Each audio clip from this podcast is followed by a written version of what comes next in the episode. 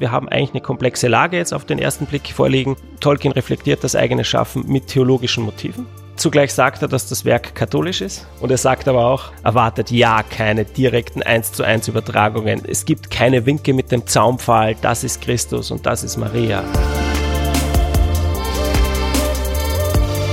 Mit Herz und Haltung. Debatten, Positionen, Hintergründe zu den Fragen unserer Zeit. Pop-up. Gott im Pop. Was Tolkiens Herr der Ringe mit christlicher Theologie zu tun hat.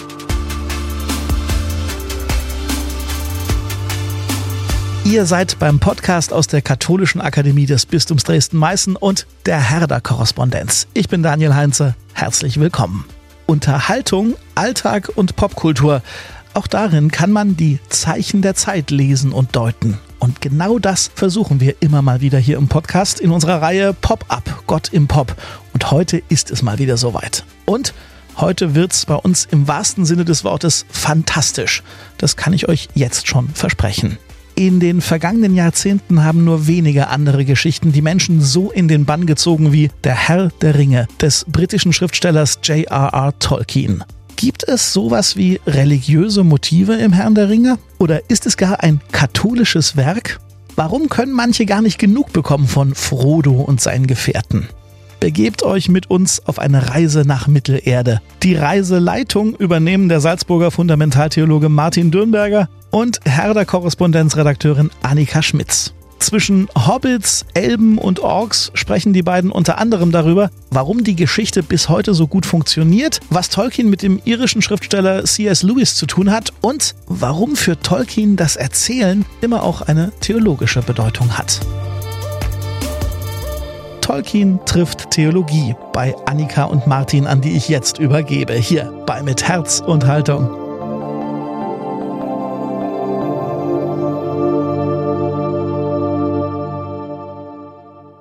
Und damit hat uns Daniel allein gelassen, Annika. Das heißt, wir sind auf uns allein gestellt. Und das Erste, was man ja so macht, ist ein bisschen sich kennenzulernen. Auch die Hörerinnen und Hörer kennen uns beide ja nur recht oberflächlich vermutlich. Deshalb eine Frage zum Kennenlernen, passend zu den vergangenen Weihnachtsfeiertagen. Was hast du dir an Weihnachten angesehen? Tatsächlich Liebe oder der Herr der Ringe? Haha, gute Frage, Martin. Weil ich tatsächlich immer beides gucke. Ähm, vor Weihnachten läuft bei mir klassischerweise tatsächlich Liebe. Das gehört einfach dazu.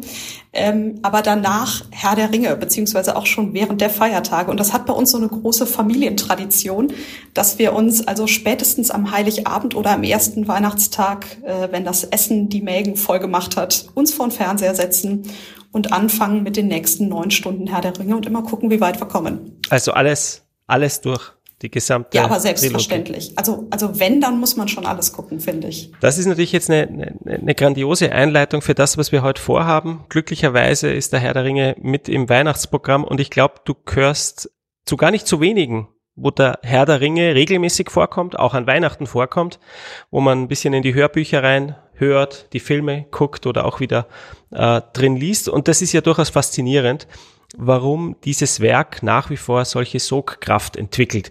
Ich meine, wir kennen all die kurzen und ultrakurzen Videos auf Social Media und das steht ja eigentlich für das Gegenprogramm. Neun Stunden und Extended Versions wahrscheinlich nochmal extra.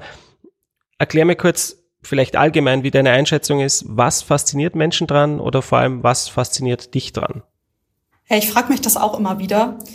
Ähm, vor allem, weil man ja eigentlich weiß, was passiert, wenn ich es immer wieder gucke. Ja, also hier deswegen auch so kurz der, der Spoiler Alert. Also der Ring wird ja am Ende zerstört. Ähm, wir wissen, dass das Böse besiegt wird, dass äh, Frodo und die Hobbits überleben, die können zurück ins Auenland. Ähm, also Ende gut, alles gut. Aber ich glaube, warum wir das so faszinierend finden, vielleicht sage ich an der Stelle auch einfach mal, dass wir beide keine Tolkien-Experten sind, sondern dass wir das, das ist vielleicht wichtig an der Stelle, sondern dass wir einfach eine Faszination für diese Geschichte haben und deswegen auch heute darüber sprechen. Warum wir das faszinierend finden, liegt vielleicht so ein bisschen daran, dass es so ein großer Epos ist. Also mich erinnert das an die alten Mythen, vielleicht sogar so ein bisschen an diese Gesamterzählung der Bibel. Ja, also die Geschichte der Menschheit, in dem Moment auch von Fabelwesen, wird ähm, in so einem großen Bogen erzählt. Es gibt einen Anfang, es gibt ein Ziel und du hast natürlich jede Menge Nebenschauplätze. Aber es gibt so eine Linie und unter diesem Bogen finden wir alles, was Menschen beschäftigt. Also wir haben den Kampf von Gut gegen Böse, wir haben Liebe ganz viel, wir haben Freundschaft, Treue, ähm, große Szenen, in denen es sich zeigt, es lohnt sich manchmal für Menschen für was zu kämpfen, sogar zu sterben. Und ich glaube, wir lieben einfach Geschichten. Ich bin zwar keine Psychologin, aber ich glaube, wir brauchen Geschichten, um uns selbst zu erklären, zu sehen, wo unser Platz in dieser Welt ist, die ja so riesig ist und wir so klein dabei. Und dann erinnere ich mich so ein bisschen noch daran, wie in den, ich glaube, das waren dann die frühen 2000er oder späten 1990er. Also ich war dann noch selber sehr jung. Ähm, aber ich habe eine Erinnerung dran, wie Peter Jackson damals ankündigte, er würde dieses Buch jetzt verfilmen. Und äh, das gab einen riesen Aufschrei, meine ich, weil das sind, was sind das, 1300 Seiten. Und man fragte sich, wie soll das jetzt funktionieren? Wie will dieser Mann es schaffen, diesen Epos zu verfilmen? Und kommen überhaupt Menschen ins Kino, die sich da dreimal drei Stunden hinsetzen und das angucken? Und ähm, es hat ja offensichtlich so gut geklappt, dass wir es bis heute sehr viel schauen. Also er hat es geschafft, auch wenn Tom Bombadil und andere wichtige Szenen gekürzt sind. Vielleicht gibt es da ja noch super geheimes Material, das mal released wird. Das ist äh, durchaus möglich. Eine Frage, die mich auch umtreibt jetzt, wenn es um die Faszination äh, geht. Man wird das ja heute anders machen. Man hat bei der Amazon-Serie Die Ringe der Macht. Ähm, das ist ja auch in diesem Universum angesiedelt, ja gesehen, dass man auch da anders rangeht. Figuren sind ja in gewisser Weise statisch. Auch im Buch, das ist ja nicht nur im Film so, wenig Diversität. Frauen, ich meine, die musste Peter Jackson entsprechend reinschreiben oder reinschreiben lassen. Warum funktioniert es denn dennoch? Sind es die Grundmotive dieses Gut gegen Böse, das einfach überall funktioniert? Oder wie schätzt du das ein? Ja, ich glaube tatsächlich, dass es genau deswegen weiterhin funktioniert. Und natürlich, also die, die Kritik jetzt ich gerade auch selber als Frau ähm, frage mich da schon auch, äh, wo, wo eigentlich die Frauen vorkommen. Ich meine, klar, ne, wie, du, wie du gesagt hast, wir haben so einzelne, schon auch starke Frauenfiguren, aber das ist natürlich ähm, jetzt auch bei weitem nicht ausreichend, finde ich, für heutige Verhältnisse. Aber ich glaube, es funktioniert deswegen, weil es unsere Sehnsucht nach Erzählung bedient. Und zwar in diesem großen Epos. Und es gibt im, im Herrn der Ringe eine Szene, die finde ich ganz wunderbar und die ist auch ziemlich bekannt. Da ist Frodo, der ja der Ringträger ist, und äh, Sam, sein Gefährte, die sind beide in so einer Situation, die eigentlich nur schlecht ausgehen kann. Ja, also die wurden gefangen genommen, die befinden sich mitten auf dem Schlachtfeld, die sind umzingelt von Orks und dann greifen plötzlich auch noch die Nazgul an.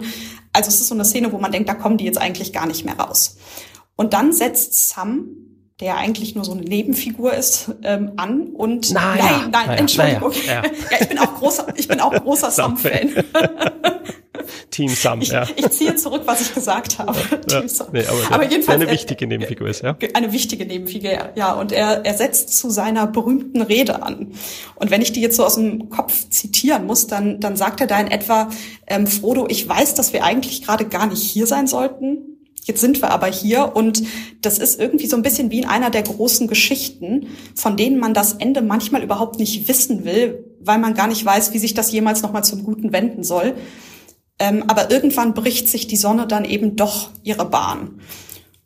Und das sind die Geschichten, die überdauern, die bleiben, weil sie etwas bedeuten. Und dann fügt Sam noch an, dass die Menschen in diesen Geschichten zwar immer die Chance gehabt hätten, umzukehren, es aber nicht taten, weil es das Gute in der Welt gibt und es sich dafür zu kämpfen lohnt. Und ich finde, das ist so eine berührende Szene, weil die zeigt, welche Kraft in so einer Erzählung steckt, auch, auch in einem Film und ähm, wie sie Menschen motivieren können, aktiv zu werden, nicht aufzugeben. Man, man könnte Teil einer guten Geschichte sein. Man, man, man selbst, könnte Teil, ja, ja genau, so, ja. Man, man, man könnte irgendwie Teil einer einer guten Geschichte sein. Und ich habe jetzt in Vorbereitung auf unser Gespräch habe ich noch mal ein bisschen rumgelesen und habe davor, dabei ein Interview gefunden von dem evangelischen Theologen Ralf Frisch. Da ging es eigentlich um was ganz anderes, aber da sprach er davon, dass Tolkien das Erzählen selbst eigentlich immer wieder thematisiert, in den Büchern viel mehr natürlich als im Film. Und dass Sam Frodo an der Stelle tröstet, indem er sagt, stell dir mal vor, wir wären jetzt in der Geschichte mit Happy End. Und dann sagt Frisch den, wie ich finde, sehr bedenkenswerten Satz, dass Fiktionen große Geschichten die Kraft haben, uns das Leben zu retten. Ich finde das deswegen so wichtig, weil es von überall her heißt, dass wir ja in einem Zeitalter des Endes von großen Erzählungen leben. das ist ja in der Philosophie schon seit, seit vielen Jahrzehnten ein geflügeltes Wort. Ähm, das Beispiel des Franzosen, jetzt muss ich gucken, dass ich ihn richtig ausspreche. Lyotard. Lyotard, danke. Ich glaube, dass die These mehr haben, aber ich vermutlich. Genau, ja, die These, Lyotard. die These haben natürlich mehr, aber, aber Lyotard war es, glaube ich, oder mit der erste, der es, der es so sehr ähm, prominent veröffentlicht hat der geschrieben hat, dass sich Gemeinschaften die Welt immer dadurch erschlossen und ihre Identität begründet haben, indem sie sich Geschichten erzählt haben, Fabeln, Mythen und dass das mit der Moderne zusammengebrochen ist. Und er sagt auch, dass vielen Menschen sogar die Sehnsucht nach der verlorenen Erzählung abhanden gekommen sei. Da gibt's ja jetzt unfassbar viele Positionen zu dem Thema. Ähm, manche halten das für abwegig, andere nicht. Ähm, und es gibt auch Stimmen, die sagen, dass die Erzählung von der großen Erzählung selbst eigentlich, oder nein, die, die Erzählung von der verlorenen, von, vom Ende der verlorenen Erzählung selbst die neue große Erzählung sei. Ne? Vielleicht ist, also ich finde das wahnsinnig spannend. Vielleicht können wir da mal bei anderer Gelegenheit noch, noch genauer drüber sprechen. Aber weil du gefragt hast, warum, warum diese Filme, aber auch die Bücher heute noch funktionieren, ich würde sagen, und da spreche ich Lyotard oder würde ich ihm entgegensprechen, weil wir Menschen eben doch Sehnsucht nach Erzählung haben. Ähm, und jetzt ist Herr der Ringe natürlich nicht unser Gründungsmythos, so die Meta-Erzählung unserer heutigen Gesellschaft. Also wir stammen ja jetzt beide nicht von Frodo und Sauron oder so ab, offensichtlich. Auch wenn es in der gleichen Story, äh, gleichen Welt spielt, also vielleicht gibt es doch Hobbit-Anteile in uns. Also ich würde für, für mich das als plausibel erachten. Ja. Läufst du gerne barfuß rum? Ja. ja. Das, okay. Gut, dann ja, plausibel auf jeden Fall. Ähm, aber trotzdem, ja, ich würde auch sagen, also wir schauen zumindest mit Herr der Ringe auf eine Geschichte, die selbst so eine, eine, eine Meta-Erzählung ist ne? und ähm, auch nur als solche funktioniert.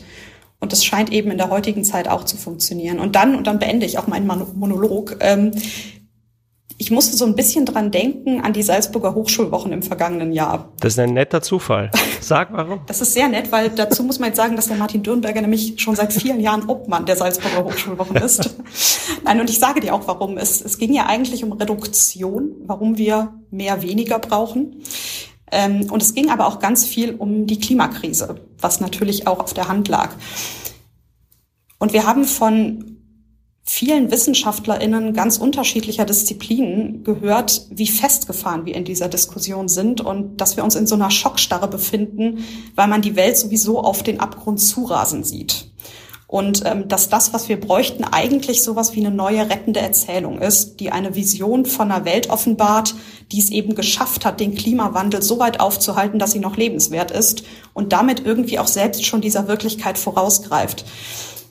Das finde ich sehr bedenkenswert und ähm, vielleicht kann uns Herr der Ringe da ein bisschen, also natürlich nicht helfen, den Klimawandel oder sowas aufzuhalten, aber zeigen, wie solche Erzählungen funktionieren können. Gute Geschichten, ja. Die, die, ja. die, die Hoffnung in sich tragen, dass es eine, eine Wendung zum Guten geben könnte. Ist ja auch ein poetologischer Topos, der bei Tolkien vorkommt. Aber das ist jetzt ein anderes Thema. Weil du Tolkien erwähnt hast, ich meine, der hat ja diese Geschichte erschaffen. Was findest du an dem interessant? Warum sollten wir uns heute mit, mit ihm beschäftigen. Ja, das ist natürlich im Wesentlichen das Werk, auch wenn die Biografie durchaus auch spannend ist. Also mit am spannendsten für mich ist, dass er Professor, es war ein Altphilologe, also um kurz ein paar biografische Notizen einzuflechten, ein Altphilologe eigentlich, also ein, ein Liebhaber von Sprachen, vor allem von alten nordeuropäischen Sprachen, die er dann auch äh, nicht nur offensichtlich lesen, sondern zum Teil auch sprechen konnte. Und das, was ich spannend finde jetzt aus akademischer Sicht, ist, der eine, dass er eine Professur hatte, aber kein Doktorat. Also es gab offensichtlich damals auch in auch eine Professur in Oxford verlangte kein Doktorat, zeigt einfach auch, wie wie, wie kontingent ähm, solche akademischen Lebensläufe sind äh, und Systeme. Er hat natürlich dann einige Ehrendoktorate erhalten. Wenn ich gerade biografisch angefangen habe, noch kurz, damit man die Lebensdaten einmal erwähnt. 1892 geboren in Südafrika, Sohn britischer Eltern. Die Mutter zieht dann zurück ähm, nach England, der Vater verstirbt und was dann noch in dieser frühen Kindheit äh, relevant ist, die Mutter konvertiert zum Katholizismus. 1900, Tolkien ist acht Jahre und das ist schon prägend. Das geschieht offensichtlich nicht ohne Konflikte mit einer anglikanischen Verwandtschaft, dass die Mutter katholisch wird. Das prägt den, den jungen Tolkien vermutlich ebenso sehr wie der Tod der Mutter, der viel zu früh kommt und er wird dann ähm, von einem Priester, Oratorianer, der, der wird sein Vormund, Francis Morgan, ähm, und ist auch Ministrant, das heißt, er hat so eine grundkatholische Perspektive auf die Welt, sage ich jetzt mal, in einem anglikanischen Setting. Und dann gibt's natürlich noch sehr viel mehr zu erzählen, dass er als Soldat im Ersten Weltkrieg war. Aber das, was natürlich für uns spannend ist, ist, dass er diese Geschichten entwickelt. Also schon auch im Ersten Weltkrieg an der Front, bisschen davor, inspiriert durch die Auseinandersetzung mit Sprachen irgendwie. Also der ist fasziniert von Sprachen, vom Altenglischen. Und wenn da Erendel vorkommt, ähm, dann wird da mal Erendil draus. Und das ist vielleicht so eine Initialzündung und dazu gehört, wenn es um Publikationen geht, natürlich der Hobbit, der 1937 erscheint, eigentlich eine Geschichte für seine Kinder. Und davon ausgehend entsteht dann später natürlich auch der Herr der Ringe, 1954, 55 wird er publiziert. Und das ist ja das Werk, auf das wir uns eigentlich jetzt am meisten beziehen, sicherlich das größte von ihm. Ja, obwohl natürlich der Hobbit auch äh, sehr interessant ist. Ja. Aber ja. das äh schlechter verfilmt, wie, ich äh, sagen würde. Ja, aber äh, auch eine wunderbare Geschichte, ja. Auch eine, auch eine starke These, ja. Jetzt, jetzt sind wir ja eben eigentlich in einem Podcast, der sich auch viel mit, mit Religion beschäftigt, mit, mit Kirche, ähm, aber nicht nur, vor allem mit, mit religiösen Fragen. Was gibt es denn im, im Herrn der Ringe für Motive, bei denen du sagen würdest, die lohnen sich, dass wir da auch theologisch nochmal drauf gucken. Haben die vielleicht eine, eine, theologische Bedeutsamkeit? Können wir da sogar was von, von lernen? Jetzt wird die Sache komplex. Ja, also dass, dass, äh, dass der Herr der Ringe, also komplex, vielleicht tue ich mir nur schwer damit, aber dass der Herr der Ringe Popkultur, populärkulturell relevant ist, ist irgendwie klar. Das heißt, wenn die Reihe hier sich mit Popkultur beschäftigt, da kann man ihn leicht einsortieren. Die Frage mit der Religion, ist natürlich eine, eine schwierigere Frage. Religion kommt im engeren Sinn nicht vor. Also im engeren Sinn äh, nicht vor. Wir, wir, wir haben keine Kirchen, wir haben keine Gebete oder ähnliches, wo man klar sagt, das ist doch Religion und das kommt in diesem Universum, äh, in diesem äh, Setting in Mittelerde vor. Wobei Mittelerde eine vorchristliche Phase unserer Welt ist. Also das ist so der Grundgedanke. Natürlich gibt es eine umfassendere Mythologie. Im Silmarillion wird das noch auch äh, entwickelt. Das heißt, man hat einen Schöpfergott. Das ist ein monotheistisches Konzept im Hintergrund. Aber es gibt keine Verehrung dieses Iluvatas, dieses, dieses Schöpfergottes. Irgendwo auf Numenor, glaube ich, gibt es einen Kult. Aber das ist so minimal und es spielt jetzt, um es nochmal präzise zu sagen, im Herrn der Ringe keine Rolle. Aber. Jetzt kommt's. Jetzt kommt das Aber. Ähm, da gibt es diese eine Passage, die auch immer zitiert wird in solchen äh, Kontexten wo äh, Tolkien selbst sagt, natürlich ist das religiös und sogar, das ist sogar katholisch. Es gibt einen Brief an einen Jesuitenpater, Robert Murray, aus dem Jahr 1953, wie gesagt 54 erscheint, das heißt, da ist das alles super frisch. Und da schreibt er, ich zitiere es, auch wenn es an vielen anderen Orten bereits zitiert ist, also Zitat Tolkien, der Herr der Ringe ist natürlich ein von Grund auf religiöses und katholisches Werk. Unbewusstermaßen zuerst, aber bewusst im Rückblick. Deshalb habe ich so gut wie nichts hineingebracht oder vielmehr alles weggelassen, was auf irgendetwas mit Religion hinweisen könnte, auf Kulte und Bräuche in der imaginären Welt. Denn das religiöse Element ist in die Geschichte und ihre Symbolik eingelassen. Zitat Ende. Also das ist so die, die Spannung, in der wir stehen. Religion kommt nicht vor. Jetzt so fassbar, aber Tolkien sagt natürlich selbst, das ist grundständig, grundständig katholisch. Und damit muss man jetzt mal ansetzen, wenn man so will. Vielleicht kann man sich ein bisschen mehr Klarheit verschaffen, wenn man einen Vergleich macht mit C.S. Lewis. C.S. Lewis ist ein Freund von Tolkien. Die haben sich auch in Oxford kennengelernt, meines Wissens. Und der steht ja für, für eine andere äh, Form von Literatur, aber ist auch literarisch sehr produktiv, auch theologisch. Und der ist natürlich im Wesentlichen bei uns bekannt für seine Narnia-Chroniken. Und da geht er ja eigentlich allegorisch vor da habe ich diesen Löwen Aslan und das ist eine klare Allegorie auf Christus. Also wenn ich den Löwen gut finde, so die Idee in diesem Kinderbuch, dann muss ich eigentlich auch Christus gut finden. Und diese eins zu eins Übersetzung, diese Übertragung, die ist Tolkien suspekt. Das scheint nicht sein, seine narrative Strategie zu sein. Und das schreibt er auch in der, in der zweiten Auflage zum Herrn der Ringe im Vorwort eigentlich ziemlich wörtlich so. Das Buch, schreibt er da, der Herr der Ringe ist gemeint, ist weder allegorisch noch aktuell. Ich habe eine herzliche Abneigung gegen Allegorie, und zwar immer schon, seit ich alt und wachsam genug war, um ihr Vorhandensein zu entdecken, Wahre oder erfundene Geschichte mit ihrer vielfältigen Anwendbarkeit auf das Denken und die Erfahrung der Leser ist mir viel lieber. Zitat Ende. Also man darf nicht erwarten, dass Religion jetzt allegorisch verkapselt einfach vorkommt. Also auch da waren da. Und ich habe noch einen Gedanken, der eine Rolle spielt, nämlich ich habe vorhin einmal kurz Poetologie erwähnt. Tolkien denkt ja auch über das Schreiben und Erzählen nach, über die, die menschliche Kreativität. Und das ist bei ihm theologisch grundiert. Also da gibt es theologische Motive, die fassbar sind. Diese menschliche Kreativität ist, ist Anteil an der schöpferischen Kreativität des Schöpfergottes. Ja? Also da wird man zum, zum Sub-Creator, wer schreibt, zu einem Zweitschöpfer und das realisiert sich im Erzählen. Das heißt, die Poetologie, die er hat, auch wie er sein eigenes Schreiben und Erzählen reflektiert, die ist natürlich wieder theologisch grundiert. Und das heißt, wir haben eigentlich eine komplexe Lage jetzt auf den ersten Blick vorliegen. Tolkien reflektiert das eigene Schaffen mit theologischen Motiven. Zugleich sagt er, dass das Werk katholisch ist, grundständig katholisch. Und er sagt aber auch, erwartet, also vereinfacht übersetzt, erwartet ja keine direkten eins zu eins Übertragungen. Es gibt keine Winke mit dem Zaunpfahl, das ist Christus und das ist Maria. Also eigentlich zieht er das dann wieder relativ ähm, raus. Und das macht es natürlich jetzt schwierig, aber auch spannend.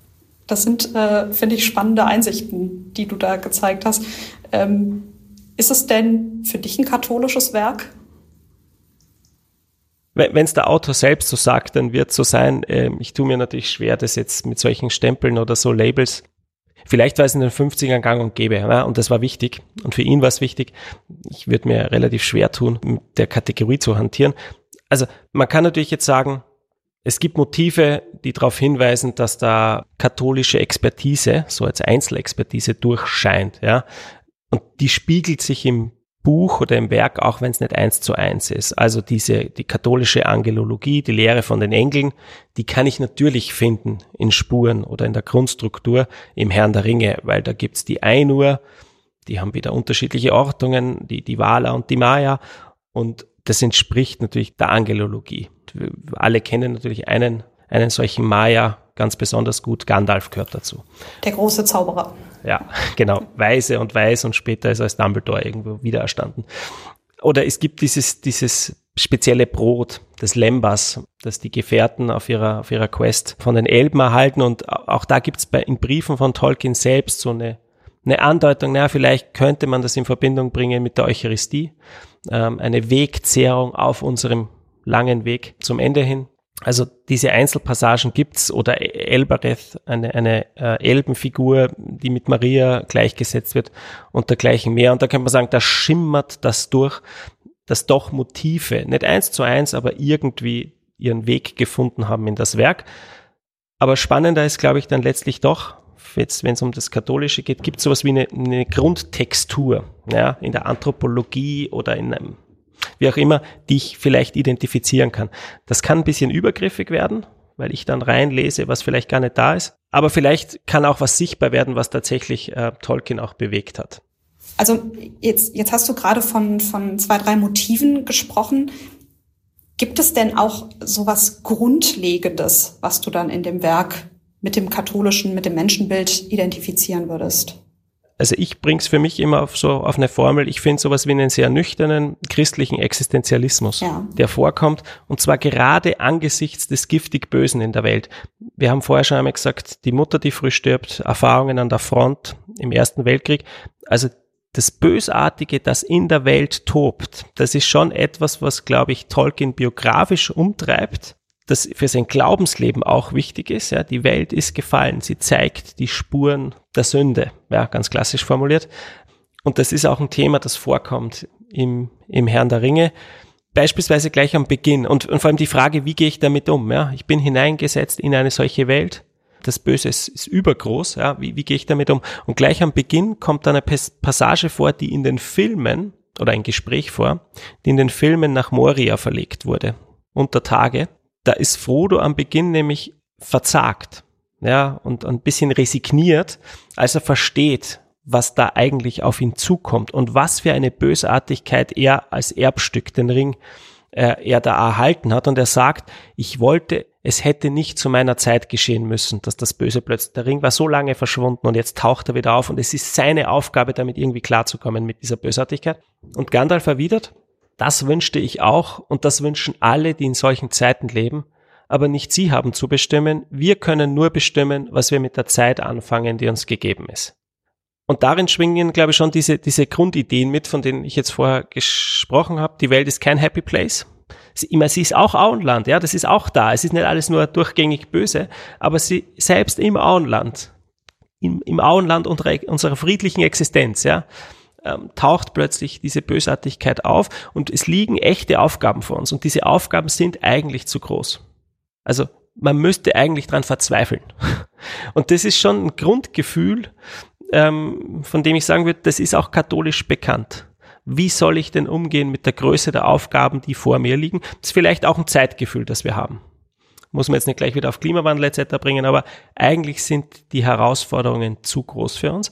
Und Tolkien lässt da Gandalf, glaube ich, etwas sagen, was man auch aus der katholischen Tradition kennt. Nicht sich davon beeindrucken lassen. Mach das, was du tun kannst. Nicht mehr, aber nicht weniger. Und diese Idee einer Pflicht ist vielleicht auch eben in dem Setting katholisch ähm, konnotiert oder katholischer erbt. Selbst für Hobbits, auch die haben zu tun oder können tun und ihren Beitrag ähm, leisten, den sie eben leisten können. Und mehr muss es nicht sein.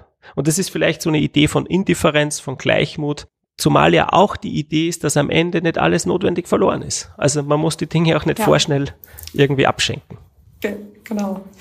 Das äh, finde ich jetzt ganz schön, dass du genau diese Szene ansprichst, weil das korreliert so ein bisschen mit ähm, einer meiner absoluten Lieblingsszenen. Zumindestens also jetzt im, im Film, weil ich sie auch so, so toll verfilmt ähm, finde. Im zweiten Film gibt es den letzten Marsch der Ents wenn du dich so an die Szene speziell erinnerst. Und ähm, also die Ents, für die, die sich vielleicht nicht so gut auch im, im Herrn der Ringe gerade auskennen, das sind, eigentlich sehen es aus wie Bäume, aber es sind also Baumhirten, Schützer von Pflanzen und, und Wäldern. Und die wollen mit diesem Krieg überhaupt nichts zu tun haben. Und dann gehen sie aber an Isengard vorbei, also dem Ort, wo der Zauberer ähm, Saruman lebt und den er komplett zerstört hat, um eine Kriegsmaschinerie aufzubauen. Und in dem Moment, in dem sie das, in dem Baumbart, also der, der End, das sieht, ähm, steht er fassungslos da und dann lässt er so einen tiefen Klagelaut raus und ruft seine Gefährten, also die anderen Ents zu sich, um aktiv in diesen Krieg einzutreten und ähm, ja, Isengard zu, zu zerstören. Und ich finde das so schön, weil also das passt so ein bisschen auch zu dem, was du gerade gesagt hast. Also es gibt den Moment, da müssen müssen wir entscheiden, was wir mit der Aufgabe, die vor uns liegt, machen. Und wir können nicht unpolitisch bleiben, sondern wir müssen uns entscheiden, entweder wir, wir sind jetzt, werden selbst zu Handelnden ähm, oder halt nicht. Aber so ein unbeteiligtes Danebenstehen ist, ist eigentlich schwierig. Ich verstehe das für mich selber auch immer ein bisschen als politischen Auftrag. Ob Tolkien das jetzt selber auch so gesehen hat, weiß ich natürlich nicht. Aber das steht ja nochmal auf einem, auf einem ganz anderen Blatt. Das ja, ist eine Szene, die ich immer sehr, sehr gerne äh, angucke, wenn sie dann kommt. Genau, das mit dem Auftrag und dem eigenen Tun ist vielleicht noch interessant, auch theologisch, weil die Frage ist ja, was bringt am Ende Erlösung? Ja, und das ist ja eine interessante Kombi, weil da hat man auch so ein Zueinander von, von Freiheit, vom eigenen Tun und Gnade. Ja, es ist etwas, was natürlich Frodo und Sam machen, weil sie in der Geschichte nicht aufgeben und weil sie den Weg nach Mordor gehen. Und da, da gibt's auch von Tolkien selbst wieder in Briefform interessante Reflexionen drauf. Und die sind, würde ich schon auch sagen, theologisch einschlägig. Ein Brief von 1956, Buch ist gerade erschienen, muss ich kurz nochmal zitieren. Ja. An diesem Punkt wird die Rettung der Welt, schreibt er, und Frodos eigene Rettung durch sein vorheriges Mitleid und seine Vergebung der Verletzung erreicht. Jeder vernünftige Mensch hätte Frodo zu jedem Zeitpunkt gesagt, dass Gollum ihn mit Sicherheit verraten würde und ihn am Ende ausrauben könnte. Ihn zu bemitleiden, es also zu unterlassen, ihn zu töten, war ein Stück Torheit und ein mystischer Glaube an den ultimativen Wert von Mitleid und Großzügigkeit an sich, auch wenn er in der Welt der Zeit verhängnisvoll ist. Also sich von der Großzügigkeit, von der Barmherzigkeit, von der Güte zu leiten lassen, auch wenn die ganze Welt schreit, in dem Fall töte ihn. Da glaube ich scheint auch noch mal ein bisschen durch, was man Katholizismus, Christentum, christlichen Glauben Tolkiens nennen könnte. Und dann schreibt er nochmal, durch eine Situation, die durch seine Vergebung, durch Frodos Vergebung geschaffen wurde, wurde er selbst gerettet und von seiner Last befreit. Also ineinander von dem, was Frodo selbst gemacht hat. Aber das Ende, das glückliche Ende, hängt nicht von Frodos Leistung ab, weil er ja nicht dazu in der Lage ist, den Ring reinzuwerfen. Gollum bekehrt sich auch nicht. Es ist ein sonderbares Ineinander, aber der Twist dessen, was ich vorher an Gutem getan habe, führt letztlich doch zu irgendeiner Form von glücklichem Ausgang. Möchtest du auch noch von einer Lieblingsszene erzählen? Ich habe es gerade auch schon getan. Ja, in aller Kürze. Ich höre gerade wieder das Hörbuch, die klassische Aufnahme.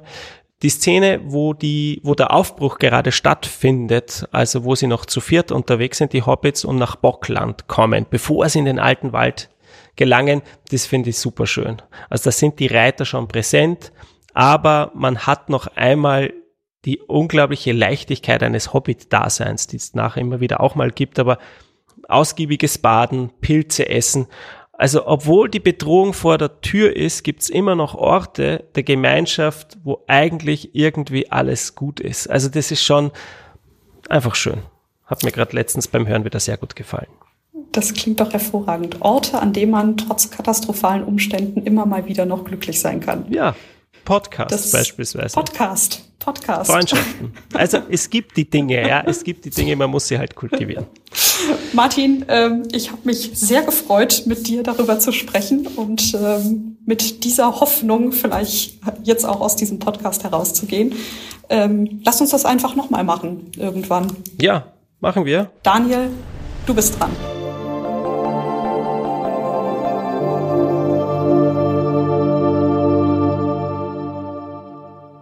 Annika Schmitz von der Herde-Korrespondenz und Martin Dürnberger von der Uni in Salzburg waren das. Im zweiten Teil unserer Reihe Pop-Up, Gott im Pop. Die erste Folge, die ist im September erschienen. Da ging es darum, was die Band 21 Pilots und die Sängerin Army Warning mit Schöpfung und Sündenfall zu tun haben. Und diese Folge findet ihr natürlich, wenn ihr euch durch unseren Podcast-Feed arbeitet. Genau wie die Reihe Basics, Theologie endlich verständlich mit Martin und den auf dieser Reihe aus dem Jahr 2021 basierenden Live-Podcast von Martin und mir. Jede Menge spannendes Hörfutter also von Popkultur bis Fundamentaltheologie. Und natürlich ist uns euer Feedback wichtig. Bitte meldet euch bei uns am besten per Insta oder Facebook in den Kommentaren und abonniert uns bitte, um keine künftigen Folgen zu verpassen. Uns gibt's kostenlos und zwar überall dort, wo ihr Podcasts hört. Und auch das sei noch gesagt, ihr helft uns, wenn ihr uns weiterempfehlt. Erzählt also der großen, weiten Welt von den kleinen, feinen Podcasts. Und gebt uns fünf Sterne bei Apple und Spotify. Das hilft uns in Sachen Wahrnehmung ebenfalls ungemein. Wie immer, vielen, vielen Dank für euren Support. An dieser Folge mitgearbeitet haben Martin Dürnberger, Stefan Ort, Annika Schmitz, Thomas Arnold, Jonathan Burger, Emily Siegel und ich. Mein Name ist Daniel Heinze. Vielen Dank fürs Zuhören. Tschüss und bis zum nächsten Mal.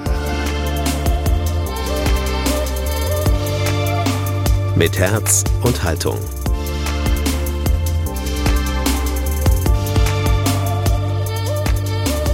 Ein Angebot der Katholischen Akademie des Bistums Dresden-Meißen und der Herder Korrespondenz.